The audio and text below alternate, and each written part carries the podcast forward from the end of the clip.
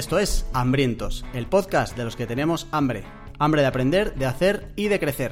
Y hoy concretamente, hambre de conversaciones cruciales. Si te ruge las tripas, adelante. Estás en tu casa.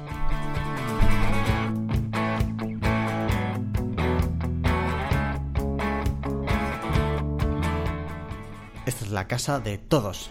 Tu casa, querido oyente, mi casa y la casa de Carlos Martínez, que vuelve por aquí. ¿Qué pasa, Carlos? ¿Cómo estás? Pues estoy un poco nervioso, la verdad. Eh, debutamos ¿eh? en el mundo del podcasting con este nuevo programa, programa cero. Vamos a contar hoy de qué va a ir este programa.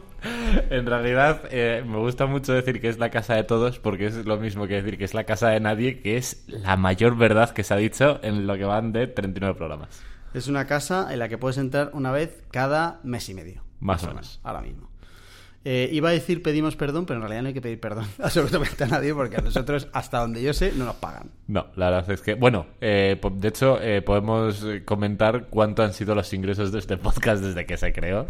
Lo que no podemos comentar es cuánto han sido los gastos, que tampoco habrán sido muchos. Eso No, es verdad. pocos gastos, pero Ah, digamos. pero que va aún ser- menos ingresos. Claro, va a ser complicado que se hagan las cuentas para sacar un sueldo mínimo.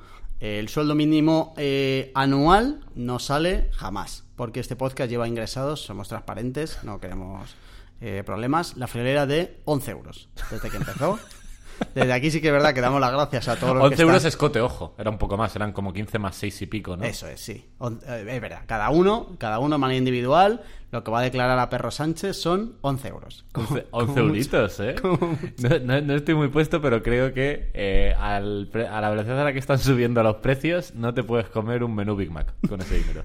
Yo, de verdad que me, me tiemblan las piernas solo de pensar en la declaración de la renta y en el palo que nos van a dar. Con, con esto vamos a ver si lo podemos hacer por fuera. No, eso no se hace. No, se hace. no, no. Siempre, no. por- siempre. Operación. No me acuerdo de quién le escuché el otro día. Que cuando pagaba en efectivo, eh, a gente de confianza le decía: Toma esto para la operación despiste. Hizo mucha gracia el término. Vale, eh, pues nada, que estamos por aquí, que volvemos, es verdad, y eh, quiero hacer un llamamiento de que hemos estado bastante perdidos, no vamos a contaros nuestras vidas personales y los motivos y los porqués. Eh, gran parte de eso ha sido porque nos ha dado, esa es la realidad. Lo siento, Tampoco- me he equivocado y no volverá a pasar. Tampoco nos han pasado cosas así como muy importantes No, como para no. no grabar.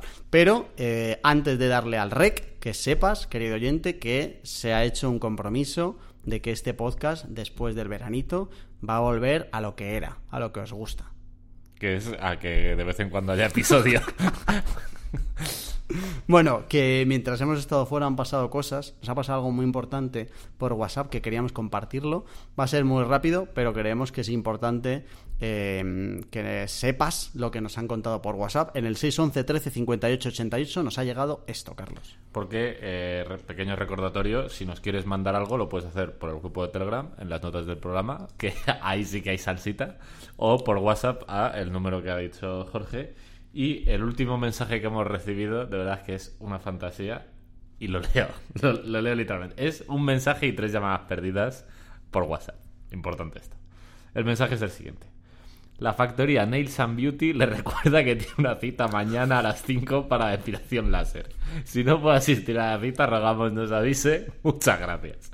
Me parece que lo mejor que ha hecho este episodio es juntar a gente tan idiota como tú y como yo que diga, ¿y si pido cita en un sitio de depilación láser con el teléfono de estos subnormales?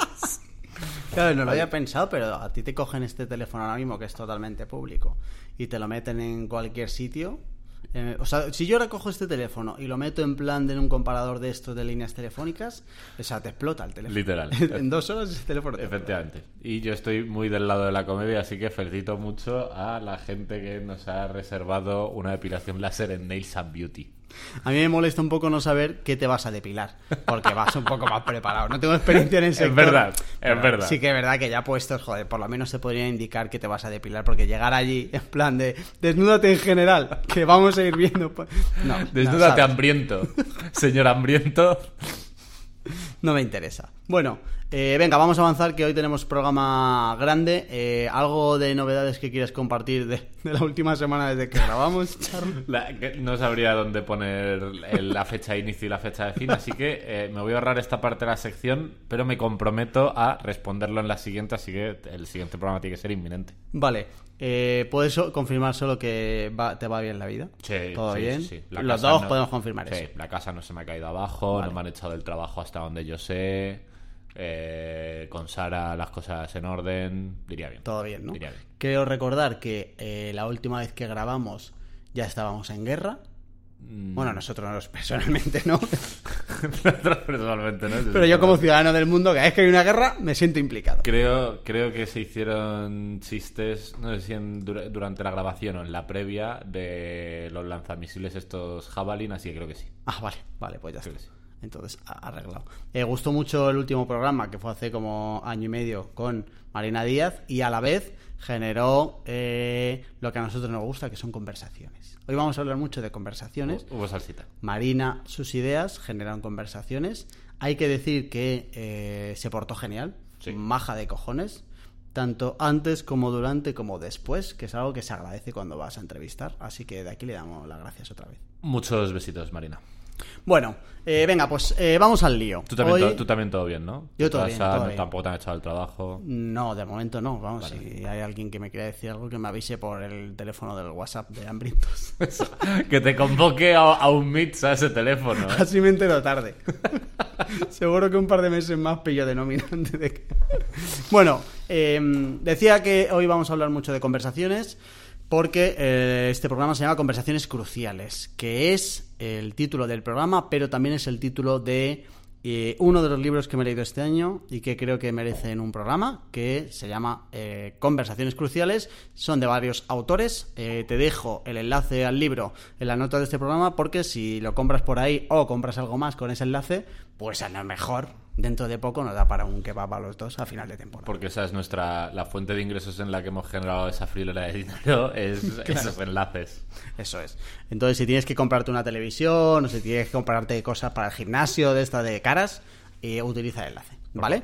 Vale, eh, pues eso, que te dejo el enlacito abajo. Eh, he leído, estoy leyendo bastante este año, pero bastante mierda. Estoy teniendo, creo que he acertado bastante poco este año con los libros, pero este es de los más interesantes. Eh, está por debajo, por supuesto, del libro que ha generado la Fundación del Jorgismo, eh, que grabamos hace un par de programas, pero está bastante bien, ¿vale? Y habla, digamos que este es como la versión avanzada, la V2 del programa que grabamos, que es el número 14, cómo tener mejores conversaciones. Digamos que la parte básica de cómo tener mejores conversaciones está en el programa 14. Eh, y la parte avanzada está en este, porque este no va tanto a conversaciones en general, de tú y yo nos vamos ahora a tomar una cerveza y charlamos, y entonces lo que hablamos en el programa 14 es de cómo escuchar un poco a la gente y bueno, como diferentes em, consejitos que daba una tipa en una charla TED, esto va de conversaciones cruciales, que es otra cosa, que son conversaciones más importantes. He de decir que no sé cómo está la gente al otro lado, pero yo tengo las expectativas por las nubes porque eh, sin duda el programa de conversaciones fue el que he sacado más cosas prácticas para mi día a día que eh, cuando las implemente me acuerde del programa. Vale, venga, pues ahí está la presión. Eh, vale, pues vamos a empezar por los básicos, ¿vale? Creo que este programa es interesante porque todo el mundo, quien más, quien menos, tiene más o menos conversaciones que son relevantes, eh, pero vamos a empezar por los básicos, que es definir qué es una conversación crucial para los autores, ¿vale? Eh, para que una conversación sea crucial y por lo tanto pueda aplicarse todo lo que vamos a hablar a partir de ahora, se tienen que dar tres elementos concretos. Uno, que haya al menos dos personas con opiniones distintas. Dos, que eh, en la conversación haya importantes factores en juego. Y tres, que exista un alto elemento emocional. ¿Vale? Es decir, que si tú ahora eh, estás hablando con un tío por Wallapop para eh, comprarle una bici y tú dices que vale 10 y él vale 15, seguramente no sea una conversación crucial. Pero Por la sí. parte emocional, desde luego, flojea. Claro. Y tampoco hay importantes factores en juego, ¿vale? Pero si estás teniendo una conversación crucial relacionada con... eh, Vamos a poner un ejemplo que nos sirva como para todo el este, ¿vale?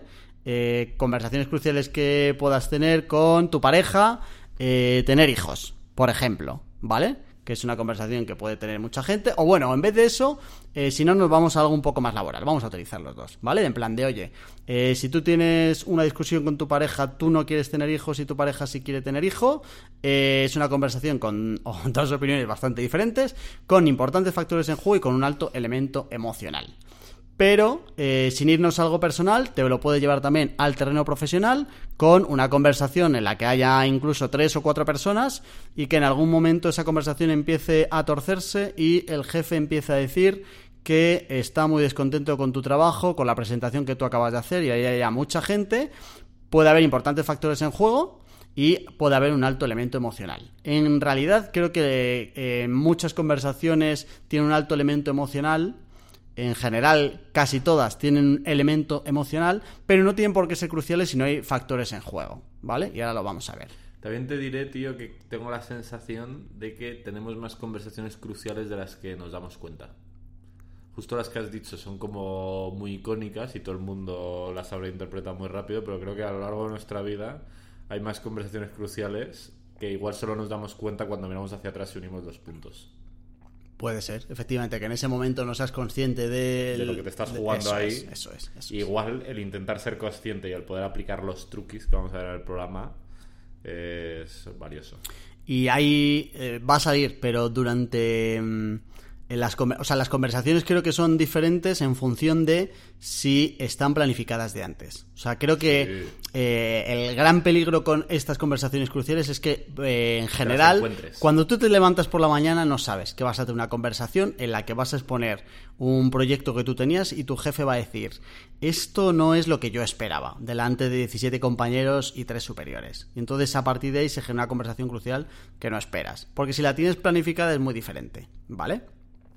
Eh, vale, entonces, el libro define así como la conversación crucial y entonces eh, la exposición, bueno, tengo que decir que el libro son varios autores que se han dedicado bastantes años como a entrevistarse, o sea que está como bastante bien documentado, es un libro bastante conocido, o sea que es como bastante clásico en el mundillo eh, y yo lo he visto como bastante fundamentado en todo lo que exponen, que creo que es importante para darle credibilidad a todo esto. Vale, entonces, lo que dicen los autores es que ahora mismo las conversaciones cruciales las tratamos de dos maneras.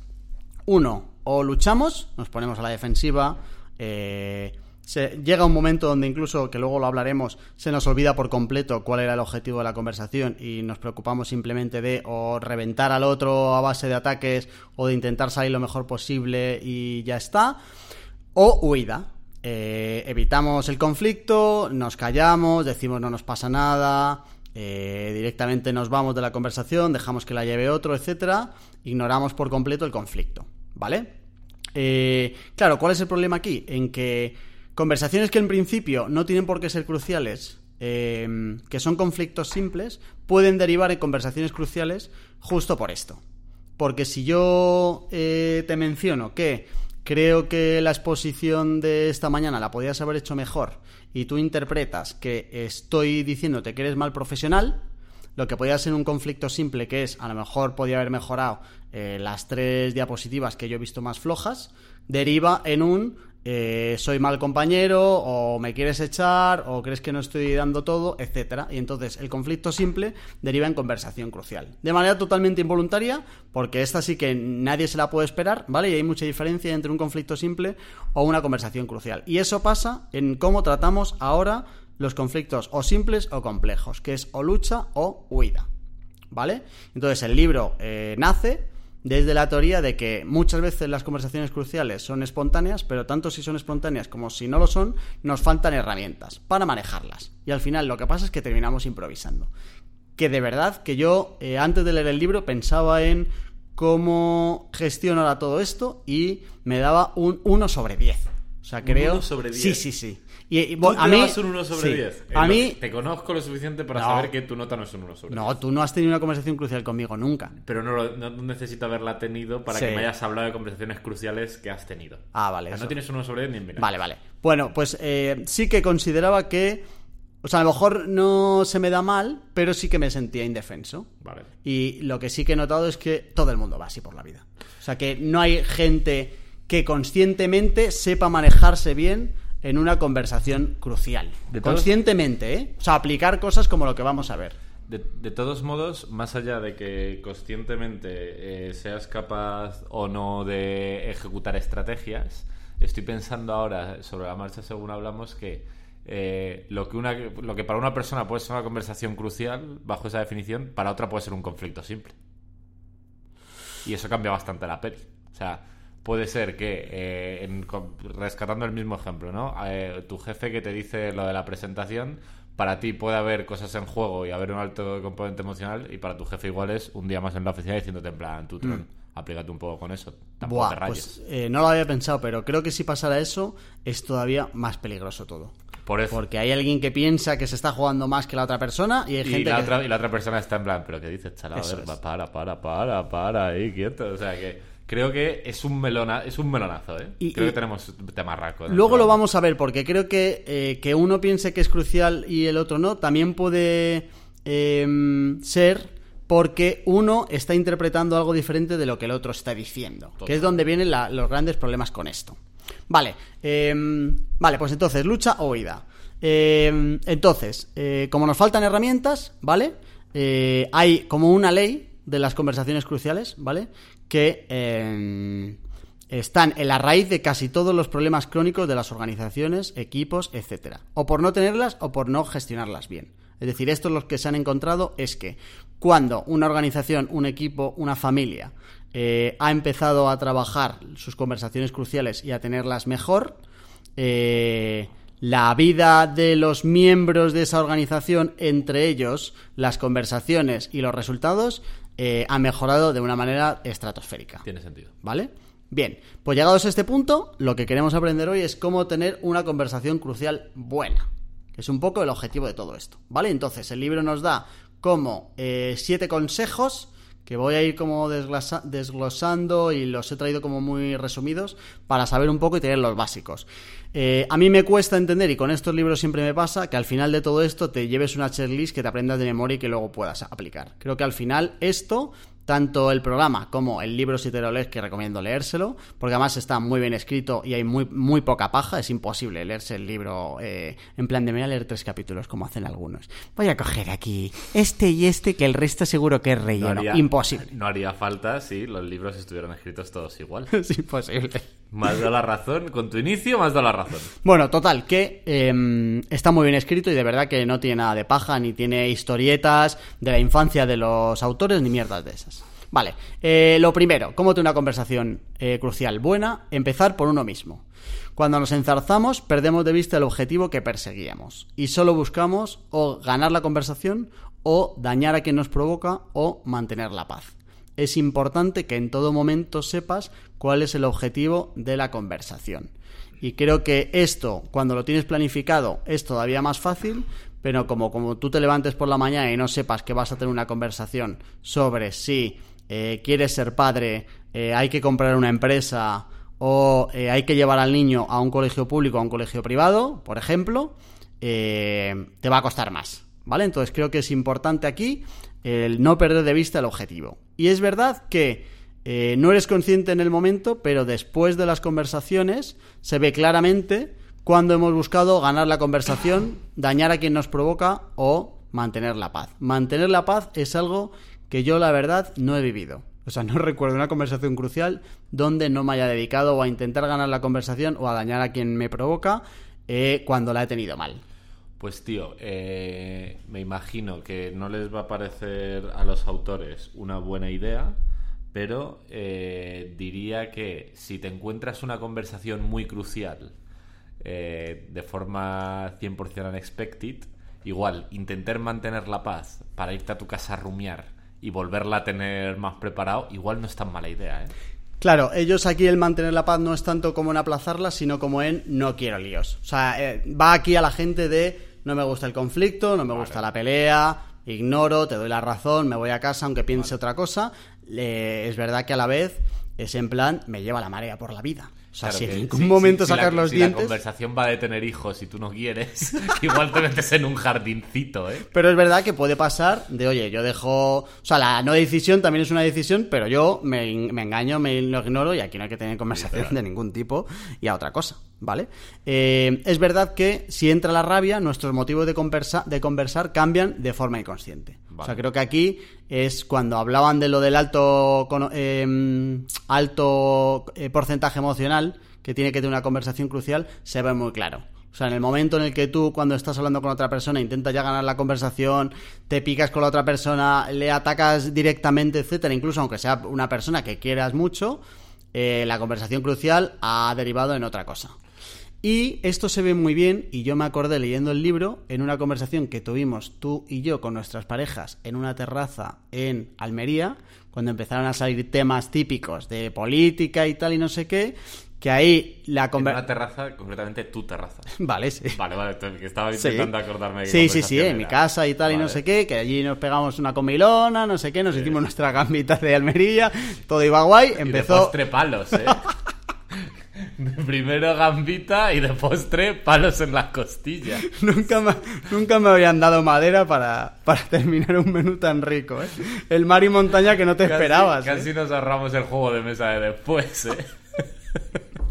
Ese es un claro ejemplo de conflicto simple de, oye, saca uno el tema, hace el chistecito de tal y no sé qué, donde ahí todo el mundo se enzarzó y no- no, fue eso, eh, Ucrania ni mucho menos, No. todo terminó bien, pero es verdad que en, en ese ahí yo recordaba momentos donde me interesaba más ganar la conversación o atacar o no sé qué, que encontrar un punto común donde todo el mundo estuviera tranquilo y solucionáramos ningún tipo de tema. Y me imagino que también es llevar en la contraria un poco a los autores, pero te diré que también hay virtud en de vez en cuando tener ese tipo de conversaciones. Claro. Porque creo que es diferencial el querer ganar la conversación que el ir a hacer daño. Y tampoco es una conversación crucial al uso porque tampoco había muchos era- factores era- en juego. Era cero crucial. Claro, no había factores en juego. Hablo de- como de la parte emocional. Vale. Que en este caso se ve muy clara la parte emocional, 100%. pero por suerte no nos jugamos ahí absolutamente nada. Y ya está. Nos jugamos más luego en el juego de mesa y después que otra cosa. Vale, eh, pues esto como el primer consejo que nos dan desde el libro, que es como un ultra resumen de un capítulo largo, de empezar por uno mismo y sobre todo no perder nunca el objetivo. De antes de empezar la conversación o cuando ya te has metido en el lío, tener bien claro qué es lo que quieres sacar y de verdad que nunca va a ser eh, estar por encima ni dañar a la otra persona ni mantener la paz como tal, porque entonces en ninguno de los casos eh, la conversación crucial es fructífera. Parecen malos objetivos. O Parecen malos objetivos. Pensarte bien la conversación en plan, vale, vale, aquí cómo puedo hacer más daño. ¿Cómo puedo, cómo puedo herir más a mi contraparte? Está llorando ya, pero podría llorar más. Todavía le da tiempo a llorar y a hablar. Voy a ver si llega un momento. Vale, Vale, queda claro esta parte. punto número dos, observar. Es importante cuando te metes en una conversación, y creo que esto no pasa si eh, estás enzarzado, ¿vale? El contenido y las condiciones de la conversación. Reconocer que estás delante de una conversación crucial. Y reconocer cuando una conversación pasa de normal a eh, una conversación crucial. Esto es importante, ¿vale? El tener un poco la capacidad de observar cuando se está poniendo la cosa un poquito tensa. Y de verdad, tío, creo que es importante. eh, me lo estoy sacando de la chistera, ¿eh? pero creo que efectivamente una conversación para una parte puede ser crucial y para la otra no. Creo que tiene que ser importante entender cuándo la conversación se está convirtiendo en crucial para ti y para la otra persona, cuándo para ti y para la otra persona no, y al revés, cuándo para la otra persona está convirtiendo en crucial y para ti no. Mm, sí. Porque seguramente la forma de abordarlo sea bastante distinta. Y efectivamente, como no te des cuenta de que no estáis los dos en el mismo plano, ya empieza la cosa un poco com- comple- compleja. ¿Vale? Eh, yo aquí pensaba en una cosa que es muy importante para reconocer esto, que es si estás o si no estás en la misma sala. Creo que eso se puede notar. Vale. Y mm, el lenguaje no verbal, cuánto te puede decir de alguien, que a mí es algo que de verdad todavía no me he metido, pero es como uno de los caminos que algún día cogeré, leer todo lo que tenga que ver con lenguaje no verbal y, la, y cómo te pones y tal y no sé qué, que es interesante y puede ser chulo. En esta parte de observar, Creo que en todo lo que tiene que ver con observar y con el lenguaje verbal te puedes chivatear si hay emociones de por medio, pero no tanto la otra parte. la de sí es crucial, ¿no? Efectivamente. Ya, cierto. En plan, la de si hay varios factores en juego, creo que lo habías definido, ¿no? O sea, la parte Claro. emocional te la puedes chivatear bien, pero la otra tienes que ser tú un poco aguililla quizá o, habría otro camino. Sí, o sea, en la crucial va a importar mucho eh, que justo viene ahora el, eh, la reacción de la gente. O sea, el, qué es lo que te están diciendo y el cómo. Porque la parte más importante de observar es entrenar tu capacidad para identificar problemas de seguridad. Esta parte del libro me encantó.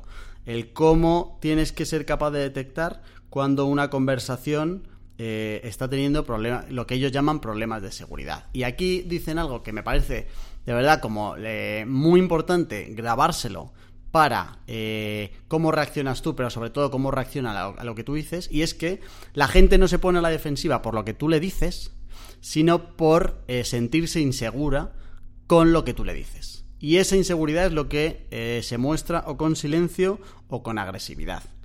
Y creo que yo estoy en los últimos años desarrollando una capacidad peligrosamente que se acerca bastante al Joker de eh, tomarme literalmente lo que me dicen como únicamente lo que me han dicho y quiero que la gente haga lo mismo, pero me estoy dando cuenta de que si yo te digo a ti eh, el pelo te queda mal, la gente no interpreta que el pelo me quede mal o que yo piense que el pelo me quede mal, sino que eh, eres el, el puto Shrek para mí, ¿sabes?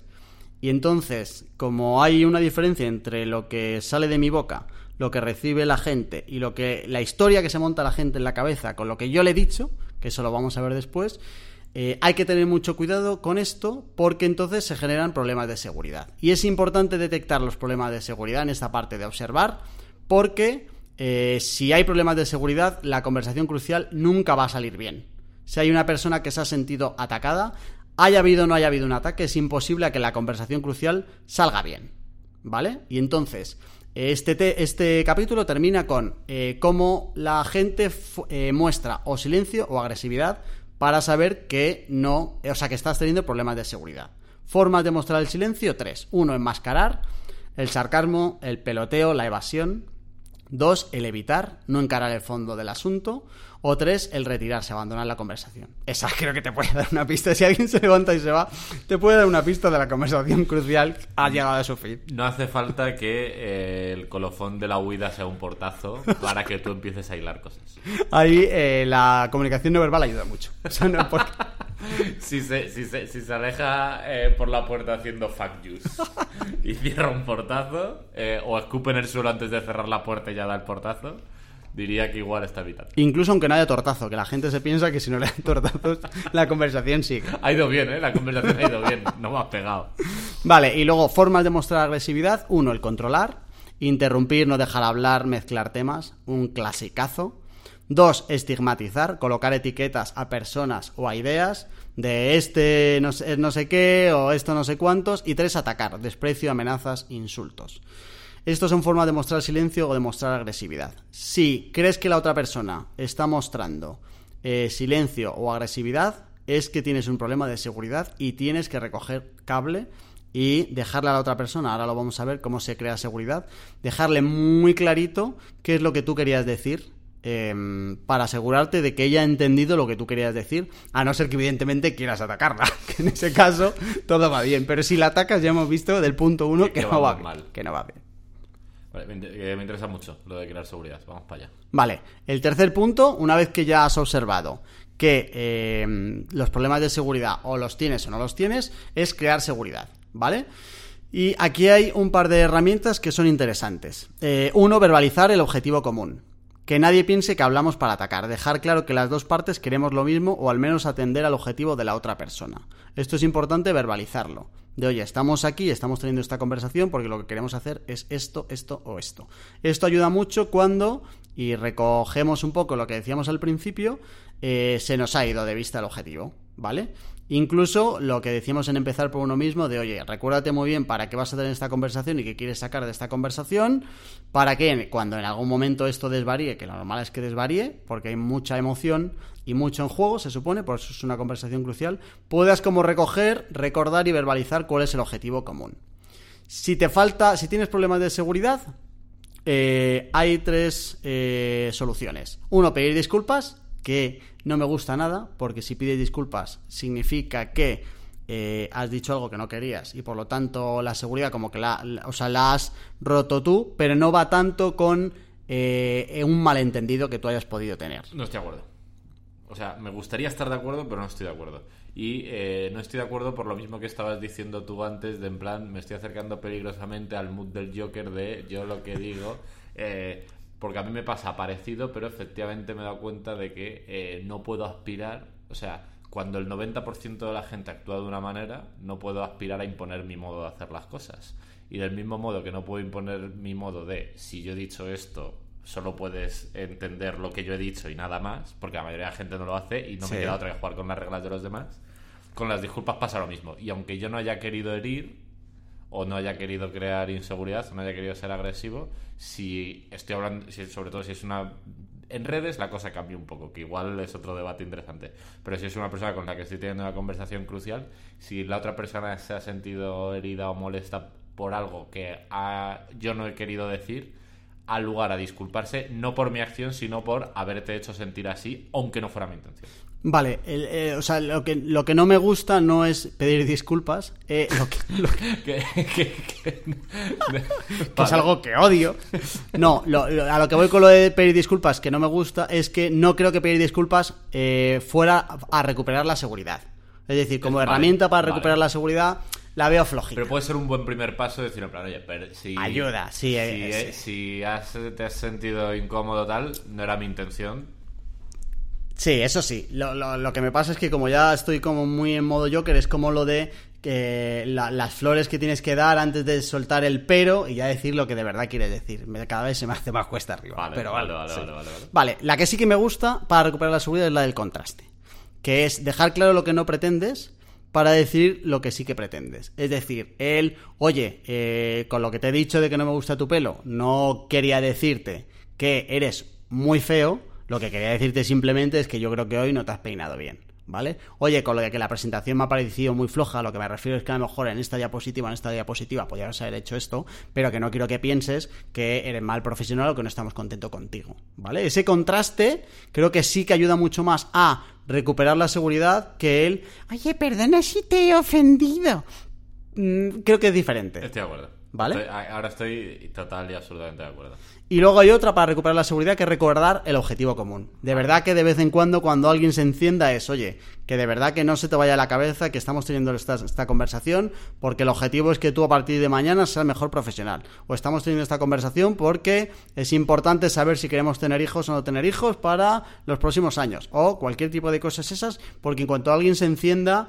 Eh, puedes, o sea, si no recuerdas esto, rápidamente entras en una dinámica de reproches, de ataques del pasado, de mierdas internas que no habías sacado antes, que es lo que te puede pasar eh, si aplicas el silencio, que es, oye, yo me callo, no quiero líos, me callo, aguanto, aguanto, hasta que un día revientas y la conversación crucial va a ser complicada cuando tengas la barra de la mierda hasta arriba. ¿Vale? Con esto crea seguridad. La que más me gusta de esto es la del contraste. Creo que siempre que lo utilices de, oye, no quiero expresar esto, sí, que al final te ayuda a eh, lo del modo Joker, que no se te vaya de las manos. Total. Porque si al final yo te digo, oye, esta presentación es un poco floja, tú en tu cabeza, que ahora vamos a eso, te puedes montar una historia muy rápido. Porque, tío, eh, que tú le digas a alguien esta presentación es un poco floja, eh, alguien con una autoestima baja, que esté en mala racha, que tenga un mal día, se puede montar en su cabeza una historia tremebunda de nivel de seguro que se lo hubiera hecho otra persona, lo hubiera hecho mejor, seguro que me hice esto por ser tío,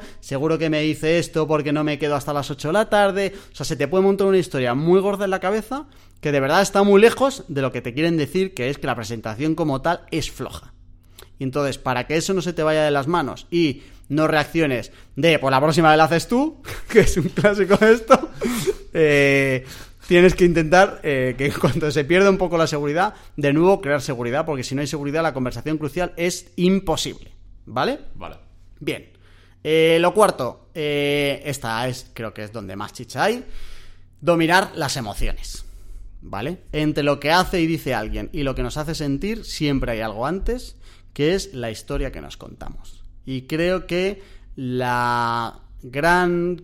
eh, o sea, el secreto de las conversaciones cruciales cuando han terminado es que cada persona sea capaz de diferenciar lo que es un hecho de lo que es una historia. ¿Vale? Y entonces, eh, como cada vez que a ti te dicen algo, eh, tú en tu cabeza te vas a montar una historia, cuanto más domines las historias y domines las emociones que te provocan, más te vas a acercar un poco a la realidad. Y por lo tanto, más conversaciones cruciales creo que puedes tener. Porque creo que el 80% de las conversaciones que hay y que acaban mal tienen que ver más con las historias que te cuentas tú que lo que te ha dicho la otra persona. Creo que cuando tú, cuando tú detectas claramente que la otra persona te ha ido a atacar, no hay conversación crucial. Es alguien que de verdad te quiere atacar y tú eh, respondes o defendiéndote o atacándote más, oyéndote. Pero no hay ningún objetivo común en la conversación. Si yo te quiero decir que eres un hijo de puta, no hay una conversación crucial que vaya a terminar eh, con un consenso. Ni que sí ni que no.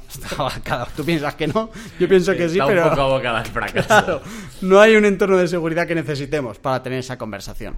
¿Vale? Entonces creo que es importante eh, en el punto anterior hablábamos de cómo las emociones que vas a provocar a la otra persona con lo que tú dices, que es lo que decíamos del Joker y de que el 90% de la gente pues le producen emociones más allá de lo que tú has dicho literalmente, que eso no pasa, y al revés tenemos que hacer nosotros también con lo que nos están diciendo, y es interpretar lo que nos han dicho única y exclusivamente con lo que nos han dicho, ¿vale?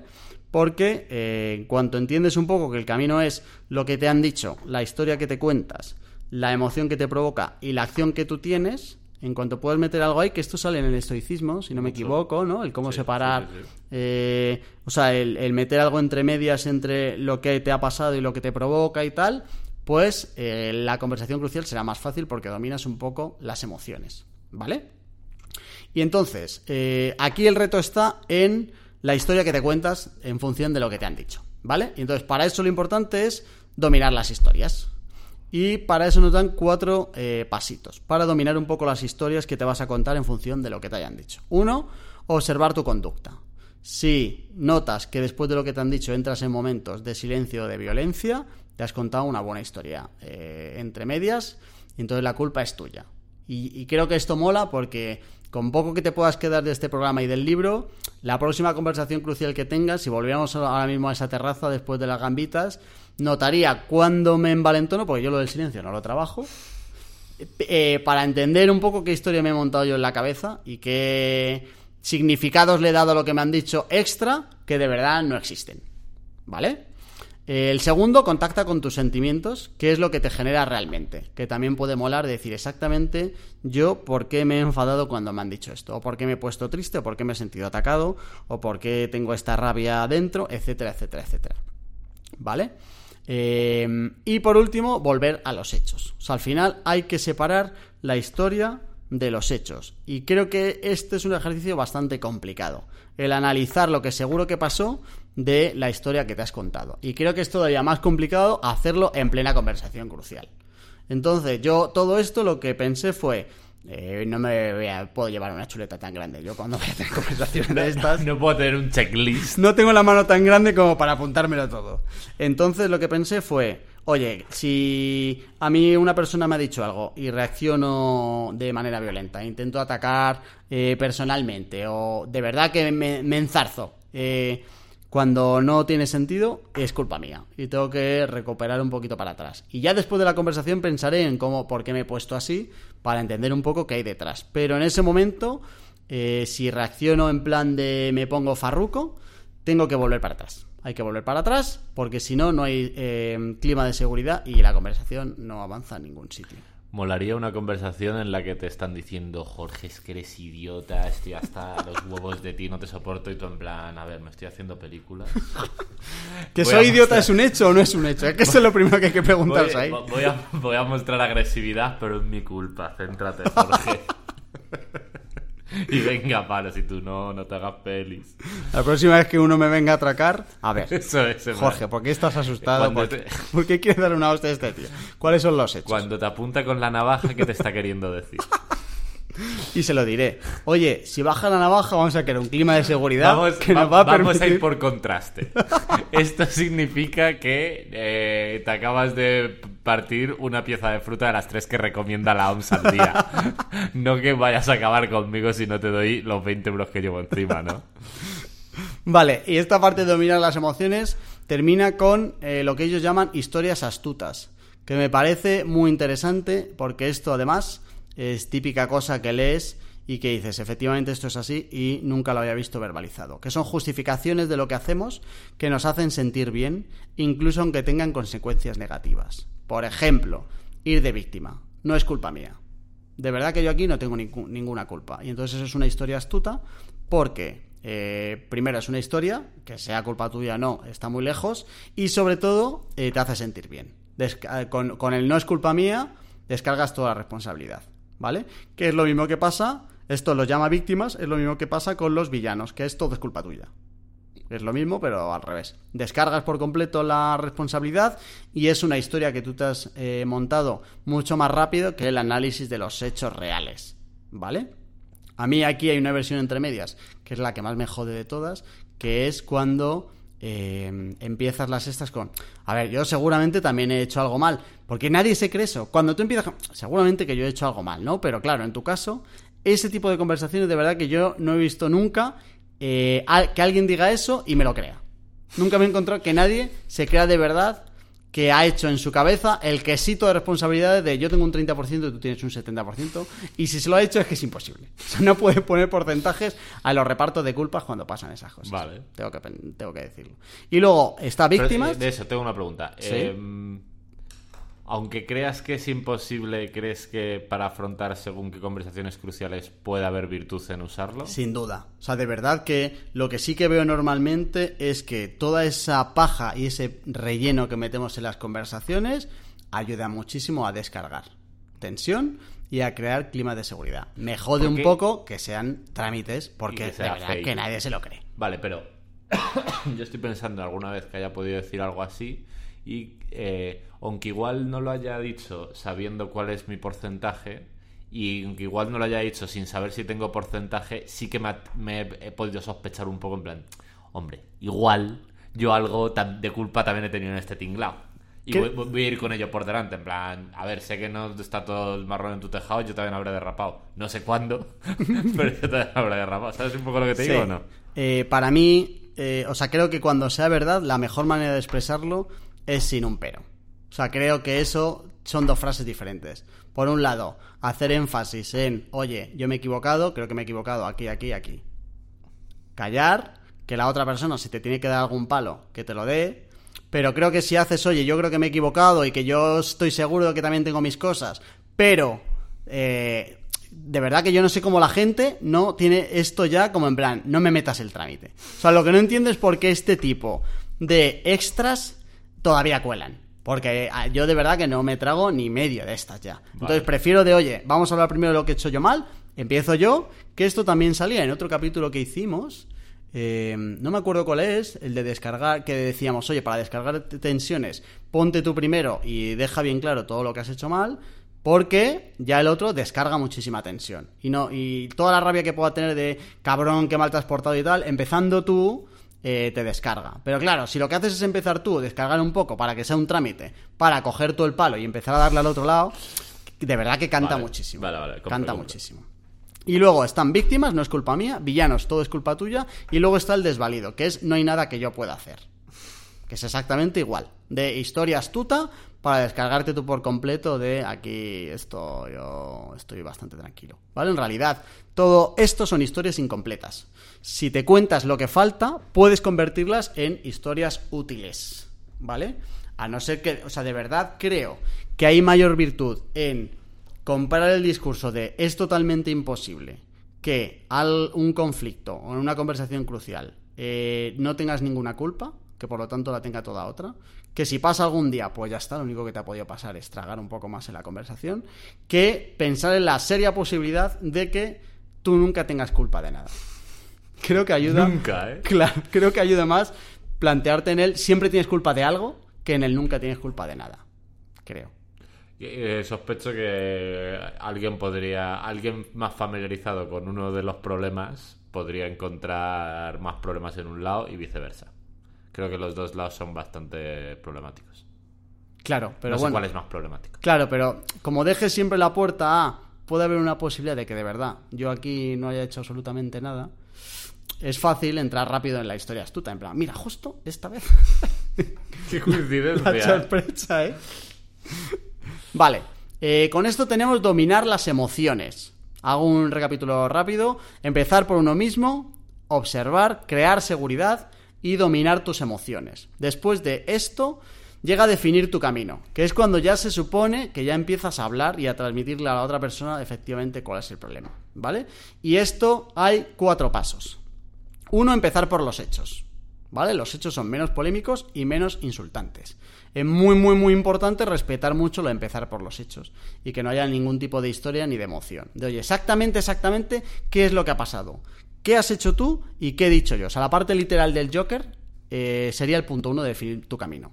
Creo que esto ya es problemático porque conozco eh, mazo gente y estoy pensando además ahora mismo en un caso concreto que eh, cuando está discutiendo eh, y quiere decir hablar de un punto concreto utiliza literalmente la muletilla esto es un hecho y eso por supuesto no es un puto hecho eso es tu interpretación de los hechos exactamente pues creo que ya esto es complicado sí traer a la mesa una serie de hechos y ponernos todos de acuerdo en plan vale esto es creo que es muy difícil. Aquí creo que está el matiz en esto es un hecho.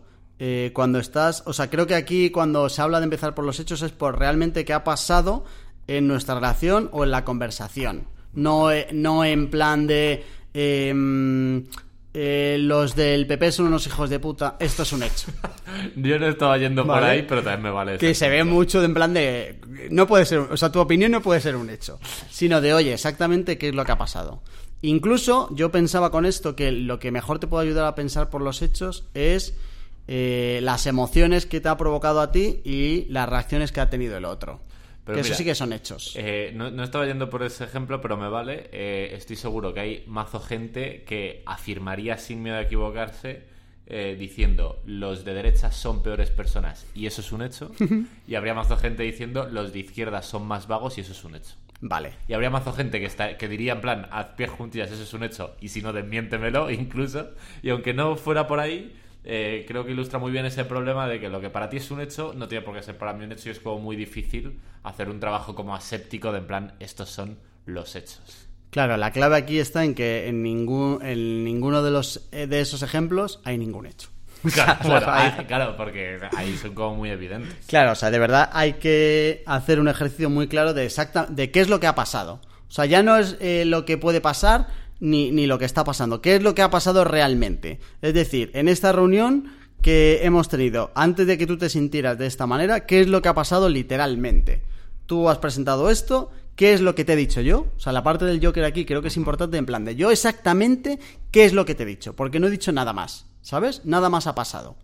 Para que cuando tú empieces a pensar de si lo hubiera hecho otra persona no sé qué, de siempre me dice a mí no sé cuántos, de eh, cree que no estoy haciendo un buen trabajo, cuando tú eh, todo eso empieces y solo digas, oye, lo que ha pasado literalmente es esto, que la otra persona pueda pensar.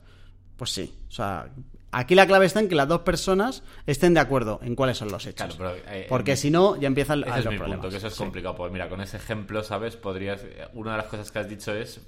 esa persona puede pensar, siempre me lo dices a mí y esa persona podría decir, es que siempre me lo dices a mí, eso es un hecho. Claro. Y tú decir, no, no, de ninguna manera. Y dicen, vale, pues vamos a hacer un histograma juntos de cuántas veces dices que a quién. Y, al final la conversación embarranca muy rápido. Ahí molaría el jefe, mira, eh, tengo micros en todas las salas, voy a pedir a IT que me saque ahora mismo el de glose. Vamos a llegar al fondo de esta cuestión. Porque además también tenemos rastreados los correos, o sea que de verdad que te voy a sacar en todos los formatos. Vamos a contratar a un data science y vamos a averiguar. Vamos a ver si eso es un hecho o no es un hecho. Vale. Eh, empezar por los hechos. Dos, contar la historia, la interpretación de los hechos, que es necesario para tener la conversación. Y aquí la clave está en definir el orden y la intensidad. ¿Vale? Muy atentos aquí a los problemas de seguridad. Ese sería el segundo paso, ¿vale? Decir, oye, empiezo por los hechos. Eh, dos, cuento como cuál ha sido mi interpretación. Creo que en este punto te has pasado porque has hablado de no sé qué. En este momento me has hecho sentir mal porque yo he pensado que tú querías decir no sé qué y estoy muy lejos de esto, etcétera. Eh, luego invitas a la otra persona a compartir la historia y por último, estimulas las pruebas, que creo que esta es un poco la solución, que a mí yo estoy mucho contigo aquí, que es complicado este definir mi camino y lo, el tema de los hechos, que es estimular las pruebas, qué historias de ambos se refuerzan con los hechos. Cuando yo ya tengo ya montado mi interpretación de, oye, aquí creo que has querido decir, o estás hablando como si yo no supiera del tema, eh, qué pruebas tienes eh, de esas historias. ¿Vale? Y entonces yo te podría decir, pues mira, en este caso concreto, cuando me has dicho no tienes ni puta idea, por lo que sea me lo he tomado como sensación- prueba. Me ha dado la sensación, he interpretado yo, intentando separar, insinuabas. que insinuabas que efectivamente soy un lerdo y que, y que estoy aquí porque soy el hijo del jefe. Me ha parecido, me ha parecido. No sé si tienes otra interpretación tú. Y entonces, en función de eso, ir hablando. Esta parte, de verdad que tiene tantos dependes y tantas casuísticas Total. que no me parece tan accionable como otras cosas que hemos visto antes. ¿Vale? Vale. Y eh, el siguiente punto es explorar el camino de los demás, conocer las historias del resto, tanto si optan por la radio como por el silencio. Creo que sí que es muy importante saber eh, por qué la otra persona ha reaccionado así, incluso más que si tiene razón o no, porque necesitas saber cuáles son las historias que se han contado. Y en el momento en que la otra persona reacciona con rabia o con silencio, eh, de verdad sacarte cuáles son los porqués. Porque creo que aunque incluso la conversación crucial no funcione, si tú vas sacando los porqués de la gente, la siguiente la puedes tratar mejor. Y si tienes a alguien delante que se suele montar historias con muy poco, la próxima vez vas con mucho más cuidado que con otra persona. Yo, por ejemplo, tengo mucho más cuidado con otras personas que contigo, porque sé que tú te vas a montar menos milongas que otra persona. ¿Vale? Entonces, aunque la conversación crucial, la primera no funcione, igual a la quinta, si has hecho bien esta parte, puede salirte mejor, por lo menos por tu parte, ¿vale? La otra persona tendrá que haber escuchado este programa y para eso se lo puedes compartir, ¿vale? Vale, para explorar el camino de los demás y eh, entender un poco cuáles son sus historias, lo primero, preguntar. La segunda, que me gusta muchísimo, reflejar, interpretar la forma de actuar del otro para que te tire del hilo y te explique. Es decir, cosas como, creo que en este momento, cuando yo he dicho eso, te has sentido ofendido y no sé muy bien por qué. Para que la otra persona pueda tirar del hilo.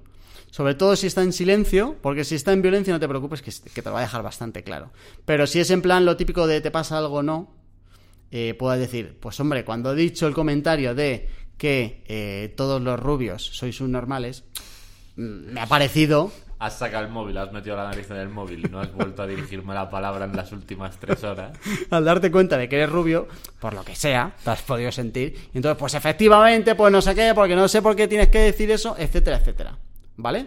Reflejar me gusta mucho para tirar del hilo. Luego está parafrasear, que es como confirmar un poco historias de algo que ha dicho Vale. la otra persona de no sé qué, pues ponerlo otra vez encima de la mesa para que vuelva a desarrollarlo y compartir hipótesis. Si el debate no arranca, sobre todo para los del silencio, prendes la mecha suponiendo lo que piensa la otra persona. De oye, me da la sensación que tú piensas que yo no estoy contento con tu trabajo. Y a partir de ahí, pues una manera de tirar un poco del hilo. Seguramente con este ejemplo, la otra persona se ha optado por el silencio y es, no, no, no te preocupes, que está todo bien. Tendrías que ir un poquito, como apretar un poquito más las tuercas para que de verdad eh, saliera. Pero sea por un lado o por otro, creo que si la otra persona ha optado por la rabia, lo ideal es eh, dejar pasar un tiempo o incluso cogerlo del contraste para volver a una sensación de seguridad, porque si no, eh, no vas a poder sacarlo. Pero sí que me parece que todas las conversaciones cruciales, salgan bien, salgan mal o se hayan quedado a medias, explorar el camino de los demás y saber un poco cuáles son las historias que se han contado, es de lo más útil que puedes sacar. Me mola. ¿Vale? Y ya por último sería pasar a la acción, que es un poco el que menos ya me interesa, que es, eh, al final, los momentos más delicados de las conversaciones cruciales según el libro son al inicio, cuando tienes, tienes que crear el entorno de seguridad, y al final, cuando tienes que compartir conclusiones. Es verdad que si al final no llegas a eh, estas son las conclusiones que hemos sacado, eh, pues puede que la conversación crucial no llegue a ningún sitio. Y hayas tenido una conversación normal sin insultarse, que en algún momento tendrías que llegar a tenerlas, estará genial, pero una conversación crucial no será buena si de verdad no sale algo. Y al final, piensa que la conversación empieza con tú diciendo A y la otra persona diciendo B, o terminas en A, o terminas en B, o terminas en un C, que a todo el mundo quede contento. Entonces, eh, seguramente esto sea complicado llegar a ello, ¿vale? Eh, esto sobre todo dice que es especialmente importante cuando eh, la jerarquía no está clara. Porque si al final está clara la jerarquía y quién, va man- quién manda al final, es fácil. Pero si el resto, por ejemplo, tiene que ser consenso, o tiene que ser votación, o tiene que ser una consulta, de oye, eh, al final decido yo, pero tú estás aquí y puedes determinar un poco tal, como puede pasar en muchas reuniones donde no está el jefe, la responsabilidad está diluida, no está clara la autoridad, todo eso eh, puede eh, ocasionar problemas de conversaciones cruciales bien llevadas, en buenos entornos de seguridad, pero que no terminen en la acción. Y ahí como eh, me imagino que las conversaciones cruciales, o sea, se suele tener conversaciones cruciales sobre temas que son muy importantes y en los que la inacción es comodísima. Claro. En plan, oye, imagínate, de verdad, eh, lo del tabaco es un problema, lo tenemos que abordar. Si no sales de ahí, de esa- tienes una conversación crucial, espectacular. O sea, estableces un clima de, se- de seguridad impecable, chico. El entre medias, una puta delicia. Pero claro, si no sales de ahí con tangibles, pues igual la- la vas a volver a tener otra vez en X tiempo y así hasta el día del juicio final. Creo que si no sales con conclusiones y con acciones, la conversación crucial no ha ido bien. Se ha desarrollado bien, pero no ha terminado como tendría que terminar. Es que, tío, Y ahí va a jugar siempre con ventaja el que El esté. Exacto. El que esté contento con el cómo están las cosas ahora. Esto lo hemos hablado ya alguna vez y eso también es un melón. Que el status quo tenga ventaja goleadora sobre el cambio, aunque sea un mal status quo, es un tema. Yo ahí si quisiera cambiarlo, no me levantaría de la mesa de la conversación sin decir, oye, esto dejándolo así, eh, eh, se está tomando tu decisión, que es, que es no tocar nada, pero que hay una decisión aquí encima de la mesa, y entonces esto vamos a tener que seguir hablándolo, claro. Seguramente seas tú el que tenga que volver a convocar a otra persona, porque por lo que sea otra persona tendrá prisas. Por lo que sea.